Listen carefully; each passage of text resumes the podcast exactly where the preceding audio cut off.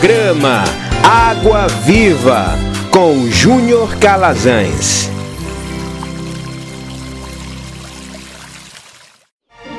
Momento de reflexão na Palavra de Deus.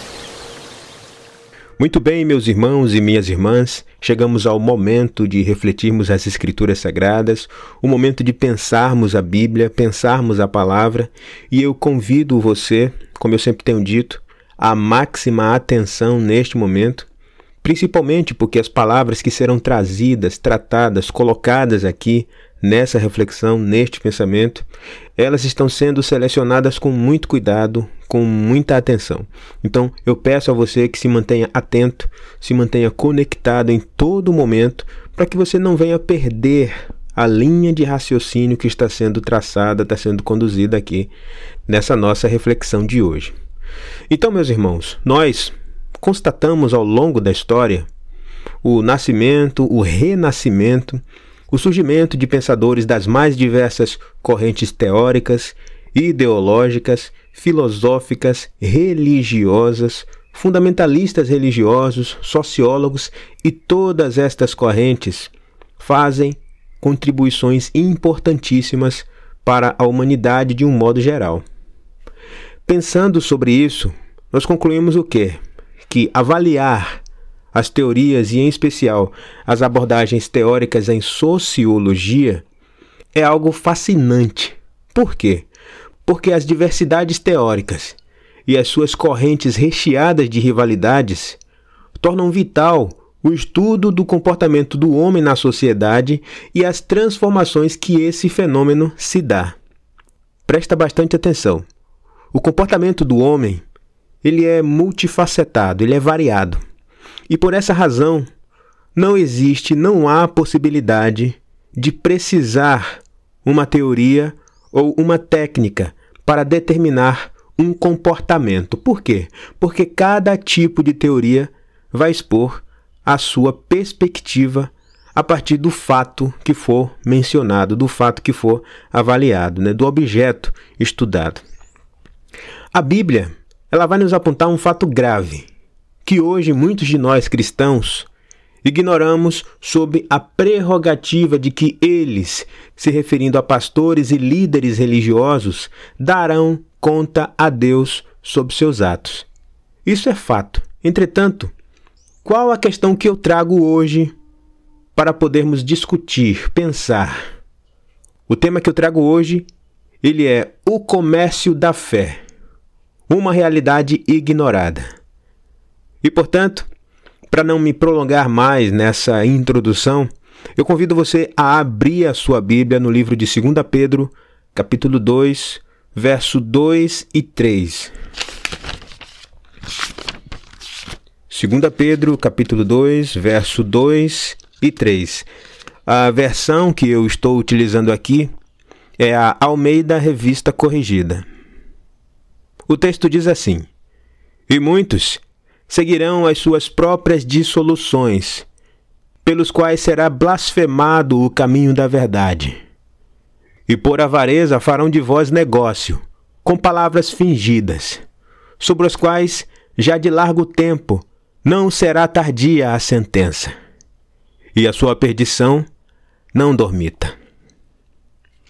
Meus irmãos e minhas irmãs, Aqui eu quero destacar algumas palavras que o texto nos dá para pensar que são dissoluções, ou seja, dissoluções em que se difama o caminho da verdade, Pedro coloca isso. A próxima palavra é avareza, por onde ocorre a negociação para a obtenção de lucro né, com a venda da fé. E a última é a palavras fingidas, né? o termo fingidas, que é se usa de palavras fingidas para legitimar o engano, o convencimento. Então, eu peço por favor que você guarde essas palavras para o nosso pensamento, para a nossa reflexão aqui. O apóstolo Pedro, cheio do Espírito Santo, ele está advertindo os cristãos nesta segunda carta essa carta, inclusive, é conhecida como a segunda carta universal de Pedro. Então, ele adverte os cristãos com o principal objetivo de provocar esses cristãos que estivessem atentos e alertas sobre aqueles que estavam se infiltrando no meio deles e que tinham outras intenções e perspectivas em relação ao Evangelho.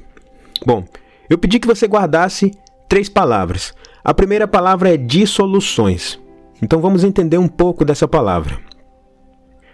Então, a palavra dissoluções, ela surge no original grego apoleia, que significa ruína ou perda, é, essa perda pode ser física, espiritual, eterna, ou também uma deteriorização dos costumes, devassidão, imoralidade, decomposição, desagregação. Por que, que Pedro está chamando a atenção dos cristãos aqui? Quando Pedro usa o termo apoleia, ele está falando aos cristãos que o caminho da verdade, ou seja, o caminho do evangelho anunciado por Cristo, está sendo deteriorado, desconstruído degradado por aqueles que estão infiltrados no meio do grupo, da Assembleia dos Irmãos Reunidos em nome do Senhor. Pedro tem muito cuidado em advertir os cristãos sobre o que estava acontecendo naquele momento. A próxima palavra é avareza, que surge do original grego pleonexia.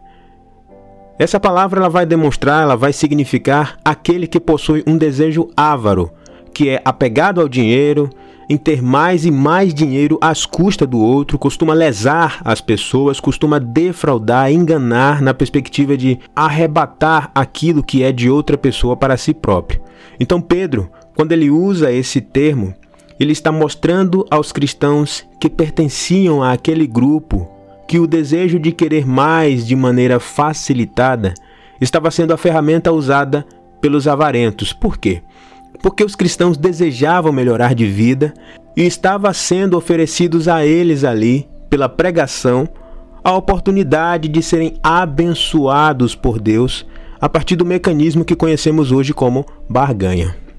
Então os cristãos eles começam a ser persuadidos a seguirem esse modelo de evangelho porque lhe daria algo palpável, material, imediato. E a última palavra é palavras fingidas, né? o termo fingidas. Esse termo fingidas surge do original grego plastos, que vai significar algo moldado artificialmente, falso, falsificado. É como se nós olhássemos para uma planta artificial e nos fascinássemos com ela, mas quando a gente olha bem de perto, a gente percebe que ali é uma réplica do que é verdadeiro, então é falso. Então, quando Pedro ele usa esse termo nas Escrituras, ele está demonstrando exatamente que as palavras fingidas, ou palavras falsas, ou palavras moldadas artificialmente, estavam sendo usadas por aqueles que tinham como objetivo e perspectiva lucrarem com a pregação do Evangelho, lucrarem comercializando a fé, ou seja, a fé, naquele tempo, já era vista pelos apóstolos como uma possibilidade real de ser mercantilizada por aqueles que pretendiam lucrar a partir dela. E aí o que é que Pedro faz? Pedro chama a atenção para uma realidade eminente, um fato irrefutável, uma verdade inegável. Ele diz: E muitos seguirão as suas dissoluções, pelos quais será blasfemado o caminho da verdade. E por avareza farão de vós negócios com palavras fingidas. 2 Pedro 2, verso 3. Pergunta: será que essa realidade não continua se amplificando em nosso tempo? E mais, será que não estamos rendidos e conformados com essa realidade? Olha só, meus irmãos. Um sociólogo alemão chamado Max Weber fundou um método sociológico que ele chamou de ação social e produziu estudos para a compreensão da formação do capitalismo. Uma das suas obras mais importantes é A Ética Protestante e o Espírito do Capitalismo, onde são analisadas a formação do capitalismo com a expansão do protestantismo. Então, nesta obra, Weber aborda um problema importante. E qual é esse problema? é o problema pelo qual o capitalismo se desenvolve no Ocidente e não em outros lugares.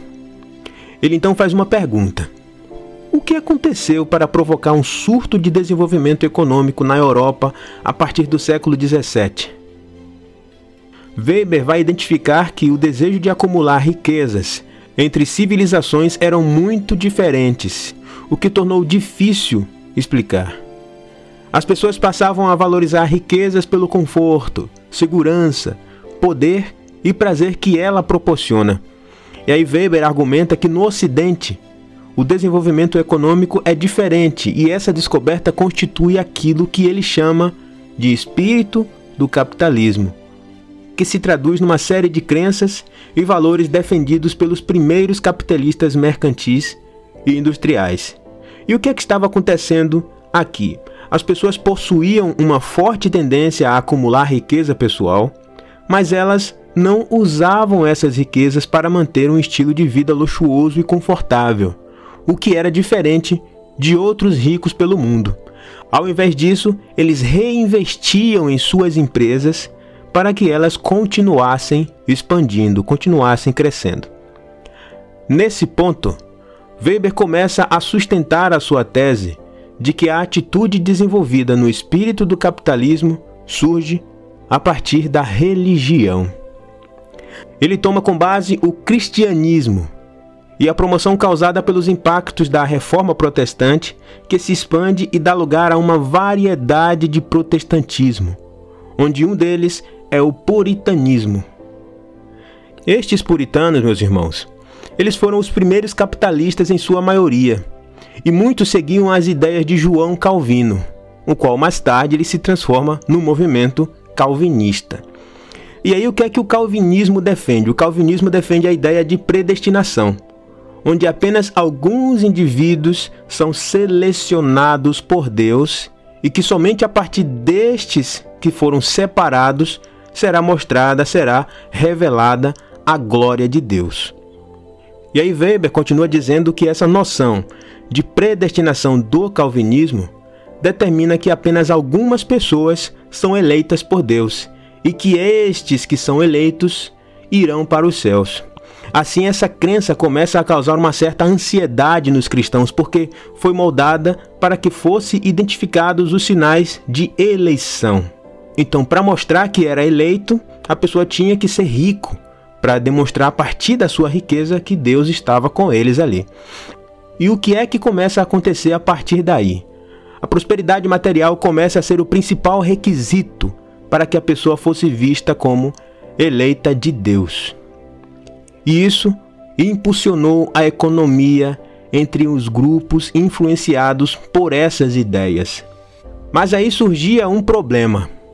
Os puritanos acreditavam que o luxo era algo diabólico e que os cristãos tinham a necessidade de viverem uma vida simples e sem esbanjar. Os cristãos acumulavam riquezas, mas tinham que viver um estilo de vida severo. Então Weber conclui em sua crítica apontando que os motivos religiosos dos primeiros empresários, que eram os puritanos, eles não tinham a consciência das mudanças enormes que estavam provocando na sociedade moderna. E nessa crítica Weber fala que os puritanos acreditavam que trabalhavam e acumulavam por vocação. Mas a outra parte da sociedade era obrigada a trabalhar para que os empresários acumulassem. E por fim, ele diz que a compulsão econômica teve sua cota mais alta nos Estados Unidos devido à sua procura por riqueza despida do seu significado religioso, e que essa associação, ou seja, a associação da riqueza com o evangelho, da riqueza com o cristianismo, era uma associação puramente mundana. E o que é que a gente consegue perceber nesse pensamento de Max Weber trazendo para os nossos dias? Que as riquezas continuam sendo usadas pelos mecanismos religiosos como definidores, como evidência de que Deus elegeu aquele ou aquela pessoa. Meus irmãos, a religião tem se apropriado do nome sagrado, o nome de Deus, da divindade, para legitimar e construir uma razão paralela e alheia ao que as Escrituras estabelece como ideal. E se formos honestos, meus irmãos, vamos admitir que em diversas situações na Bíblia há advertência para que passemos a compreender que essa é uma realidade que está posta e que isto se origina exatamente no comportamento humano. Vamos compreender um pouco mais sobre isso. Abra sua Bíblia no livro de Isaías, capítulo 56, versos 11 e 12. Isaías 56, versos 11 e 12. Eu continuo na mesma versão, é Almeida Revista Corrigida. O texto diz assim: E estes cães são gulosos, não se podem fartar. E eles são pastores que nada compreendem. Todos eles se tornam para o seu caminho, cada um para a sua própria ganância, cada um por sua parte. Vide, dizem eles, traremos vinhos e beberemos bebidas fortes, e o dia de amanhã será como um dia ainda maior e mais famoso. Meus irmãos, Isaías, ele foi considerado um grande profeta em Israel. Sua atuação foi emblemática, apesar de ser um homem de posição humilde. Isaías desempenhou seu ministério com um espírito incondicional, extremamente firme e ousado. Ele era portador de uma mensagem constrangedora e que combatia homens de posições elevadas como o rei Uzias ou Azarias, o rei Jotão, Acás e o Ezequias. Nós lemos o capítulo 56 de Isaías, né? Então, dos capítulos 56 ao 66 deste livro, nós vemos uma coleção de profecias que tem como objetivo estimular a comunidade que tinha vindo do exílio da Babilônia e que tinham se reunido em Jerusalém com os que estavam dispersos ali. Então Isaías ele está condenando os abusos que estavam reaparecendo no meio do povo. Neste texto que lemos, nós vemos Isaías sendo duramente usado por Deus e ele aponta, e é importante destacar que este livro foi escrito entre 701 e 681 a.C. e também muito antes da consolidação da igreja. Então, o que é que ele aponta? Ele aponta os falsos pastores, ele aponta os falsos profetas, ele aponta os falsos sacerdotes e que eles estavam fazendo com que o povo trouxesse para os altares o que desejavam para os seus próprios deleites. Isso não é nada novo, meus irmãos. Não é novo. Não se espante com isso. Abra sua Bíblia mais uma vez no livro de Mateus, capítulo 21, verso 12 ao 17. Mateus 21, do verso 12 ao 17.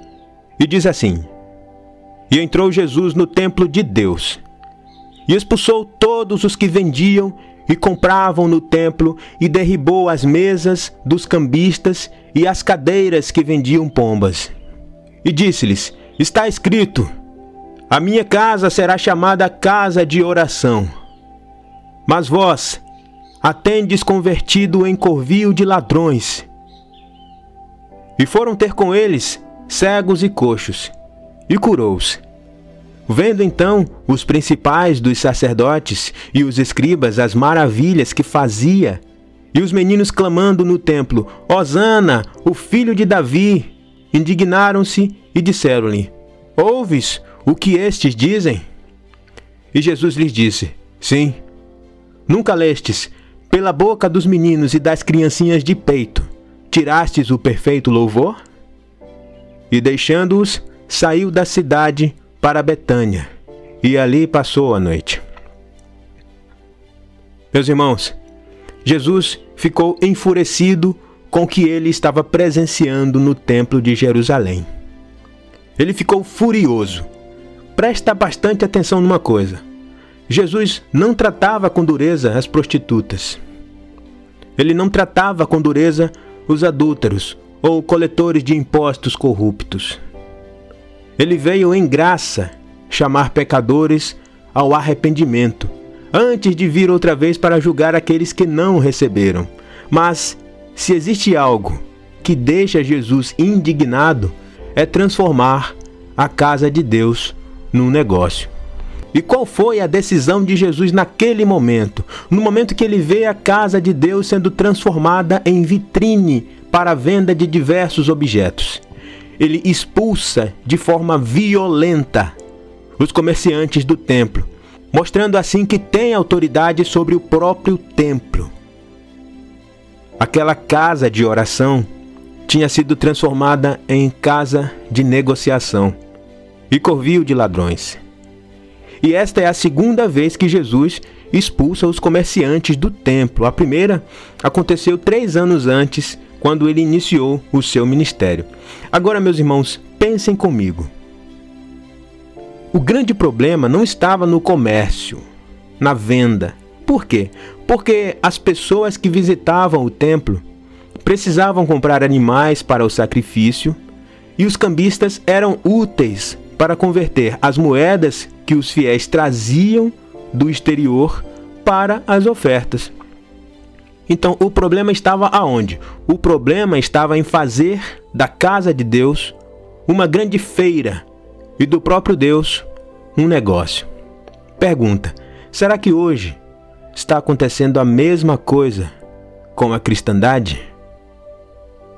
Meus irmãos e minhas irmãs, hoje eu sinto dizer a você, eu lamento dizer isso, mas o que acontece hoje é numa escala muito pior. E por quê? Porque os comerciantes da cristandade dos nossos dias estão vendendo o próprio Deus quando eles argumentam que para serem salvos e abençoados, a condição é ofertar e participar de megas campanhas. Eles vendem Deus uma garrafa como se ele fosse um gênio da lâmpada, pronto a atender às necessidades de riqueza e prosperidade do homem ou da mulher. Se lermos o livro de Atos dos Apóstolos, vamos notar que nenhum deles, nenhum dos apóstolos, se beneficiavam do comércio da pregação e tampouco estavam acumulando riquezas. Já o livro de Apocalipse, ele vai nos mostrar o contraste entre a igreja, a noiva de Cristo, e a Babilônia, a grande meretriz. Não haviam pregadores vivendo como milionários às custas do dinheiro dos fiéis. As reuniões dos cristãos não eram shows com plateias histéricas. Não haviam imagens, novenas, não haviam correntes e nem superstições pagãs para entreter as pessoas. O Evangelho era pregado para as pessoas serem salvas pela fé em Cristo Jesus, para se tornarem membros do corpo de Cristo, não de alguma organização ou denominação religiosa, meus irmãos.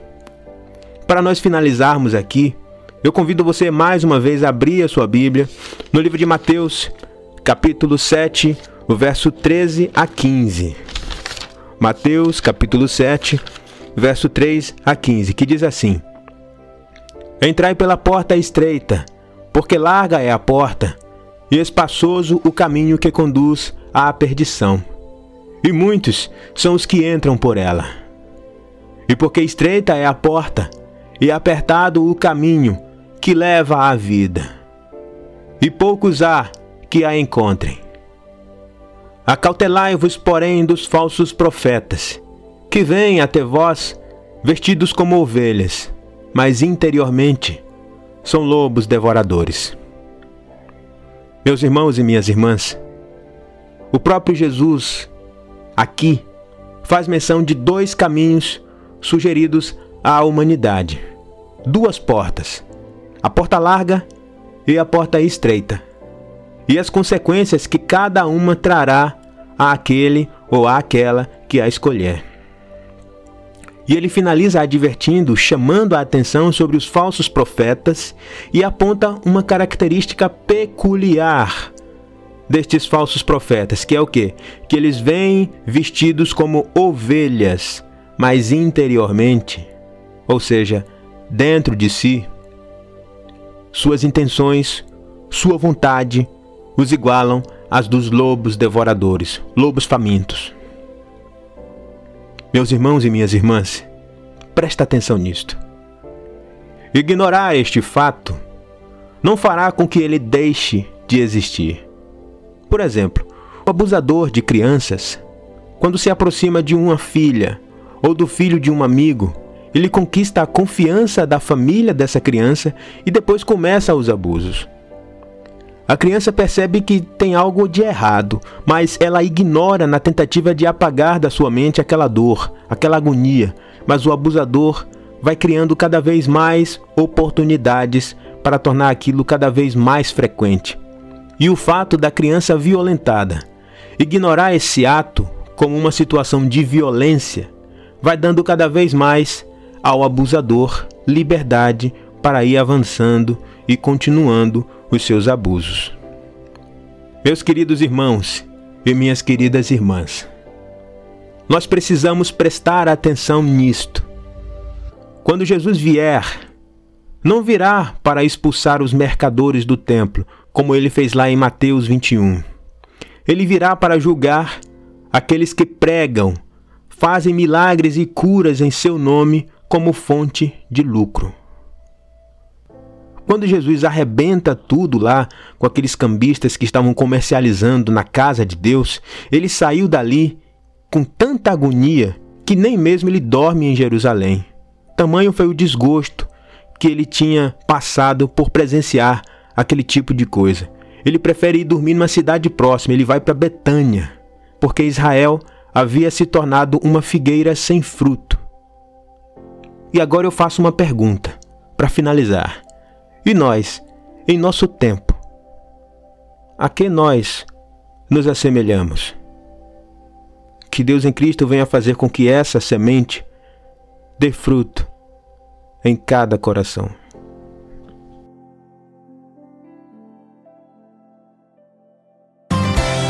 Programa Água Viva com Júnior Calazans.